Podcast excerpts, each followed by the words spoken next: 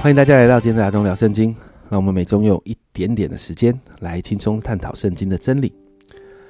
前面几周我们一直谈到文化所带来的挑战，我们要学习将福音处境化，好在文化带来的冲击当中，我们可以将福音传给需要福音的人。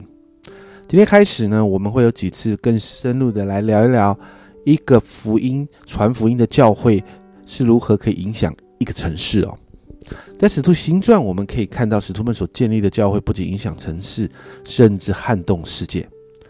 而回到最根本的事，就是在教会里面那一群可以造成翻天覆地影响的门徒们哦。这一群人呢，带着福音的使命，所以我们称这一群人叫做福音使命群体。而这就是我们今天要聊的主题。我们每一个人都要带着福音使命，好让我们可以成为福音使命的群体哦。我要带大家看一下经文哦，《路加福音》四章十八到十九节。主的灵在我身上，因为他用高高我，叫我传福音给贫穷的人，差遣我报告被掳的得释放，瞎眼的得看见，叫那受压制的得自由，报告神悦纳人的喜年。这是耶稣开始传福音的就职演说，也是我们每一个主的门徒在传福音的过程里面我们要经历的。马太福音二十八章十八到二十节，耶稣近前来对他们说：“天上地下所有的权柄都赐给我了，所以啊，你们要去，使万民做我的门徒，奉父子圣灵的名给他们施洗。凡我所吩咐你们的，都教训他们遵守。我就常与你们同在，直到世界的末了。”在这个经文里面啊，去施洗和教训，在原来的意原原文里面都是分词。只有使万名做我的门徒是动词，也就是说，使万名做我的门徒才是这个经文最主要的关键，而去是为了表明遵行耶稣命令的一个行动，施洗是表明加入基督的身体，也就是教会，教训是为了使人遵守并活出基督的生命，而这三个都是为了使万名做主的门徒。所以，当我们了解这个经文的真实在说什么的时候，我们就可以看到大使命就是每一个信徒需要遵守跟实行的，不是你的教会的领袖或传道人的工作。所以，我们每一个人都需要成为带着福音使命的群体。也就是说，我们在教会的崇拜，在教会的门训里面，我们受栽培、被装备、被培育，在这个世界，我们就要试着把我们的信仰和灵命活出来。这就是我们蒙召的使命，而这一群活出生命见证的群体，就是我们所说的福音使命群体。这个群体里面的人，都是带着福音的眼光来看待世界，并且活出福音样子的一群人。家人们，传福音是一个命令，但传福音更是我们成为基督徒的义务跟责任。我想问，你是传福音的人吗？你的教会是传福音的教会吗？家人们，这没有办法选择，因为这是命令啊。和大家分享两种基督徒的状况哦的这两种模式哦。第一种，我称为叫做毕士大池的模式的基督徒，在约翰福音五章二到五节哦，在耶路撒冷靠近阳门有一个池子，希伯来话叫毕士大，旁边有五个廊子，里面躺着瞎眼的、瘸腿的、血气枯干的许多病人。在古卷，啊，有古卷在此，有等候水洞，因为天使有天使按时下池子搅动那水，水动之后，谁先下去，无论害什么病就痊愈了。在那个地方啊，有一个人病了三十八年。我们看到这一个病了三十八年的人呢，其实很有趣哈，在这个里面呢，这个经文里面，你就会看到这个三十八年。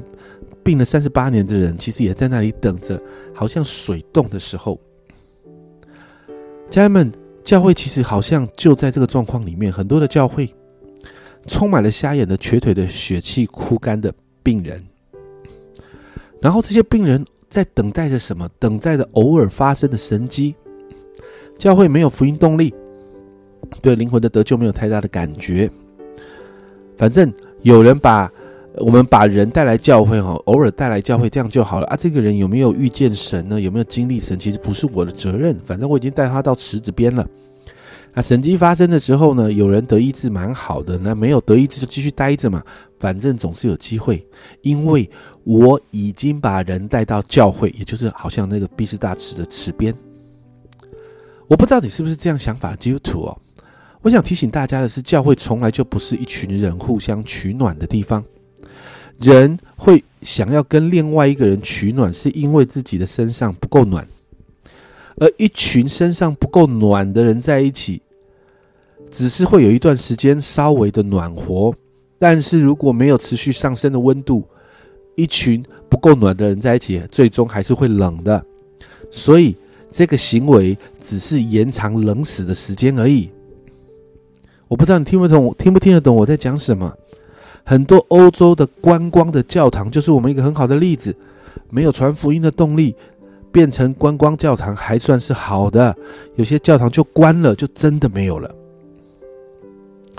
家人们，祷告我们，我们每一个人的教会，我们每一个人，不是像毕士大池旁边的那个那一些病人在那边没有盼望着等着。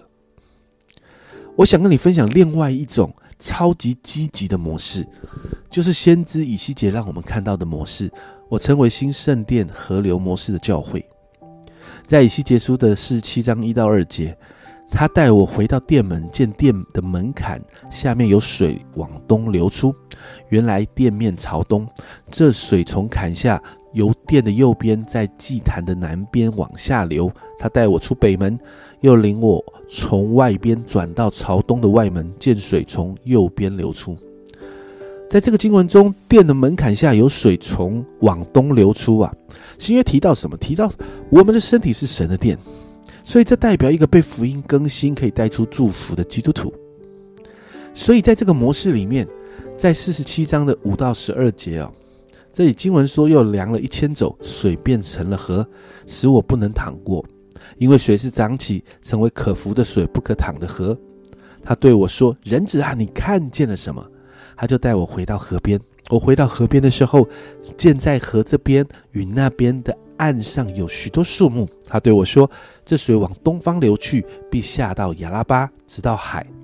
所发出来的水必流入沿海，使水变甜。”原文是得一字。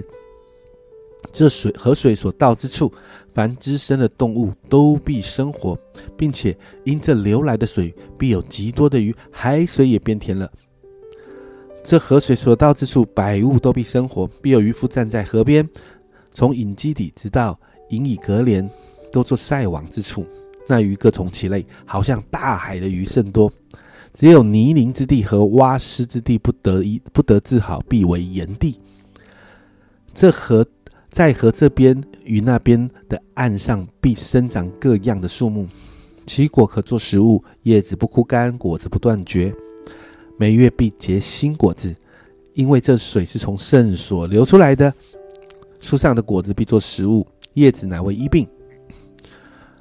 我们看到这个比较长的经文里面，你看到这个河水所流过的地方都充满生机，带来医治。耶稣不是也是这样说吗？在约翰福音十章十节，盗贼来无非是要偷窃、杀害、毁坏，我来是要叫羊得生命，并且得的更丰盛。所以在使徒行传当中，我们就看到这一个新圣殿河流模式的影响力。使徒行传，我们看到每一个使徒，他们到了一个地方，就会看到同样的事情发生。许多神机骑士随着门徒的脚中不断的发生，他们所建立的教会开始大有能力的影响世界。这样的教会的模式，就是新圣殿河流的模式。河流的河水流到哪里，所经之处都看得见神的工作。看得见神所带来的医治、恢复与丰盛，这就是主导文里面说的“愿你的国降临，愿你的旨意行在地上，如同行在天上”的祷告。家人们，我们好像我们每一个人好像一个行动的会幕，走动的灵宫，我们身上带着神的同在。家人们，我们走到哪，其实神的国就会在那里。教会设立在哪里，那里就要经历福音所带来的属灵地震，因为耶稣就是那个正源。我们每一个人都是在正源上面的福音正央，越靠近我们，我们生命中那个被福音震动改变的影响力，就会开始改变我们周围的人，改变我们所在的区域，改变我们所生活的城市。福音更新从来就不是一个里程碑的概念了，也就是说，不是我达成一个目标，然后我就可以离开，往下一个目标前进。福音更新不是这种概念，福音更新是一个好像地震的震央，是一个生命影响生命的过程。是我们过去不断提到，一个教会要带着福音的影响力，不是用喊的就可以的，而是需要教会里面的弟兄姐妹啊，愿意真实的对付自己的生命，愿意真实在福音里面悔改。然后更新，愿意过着以福音为中心的信仰生活，整个教会才能够成为一个福音的群体，带着福音的使命开始传福音。我们每一个人呢，才能够在教会里面，呃，带着教会的影响力，我们往外传福音啊。所以，家人们，我们为我们自己祷告啊，让福音的震动跟更新不断的在我们的每一个人的生命中带来影响。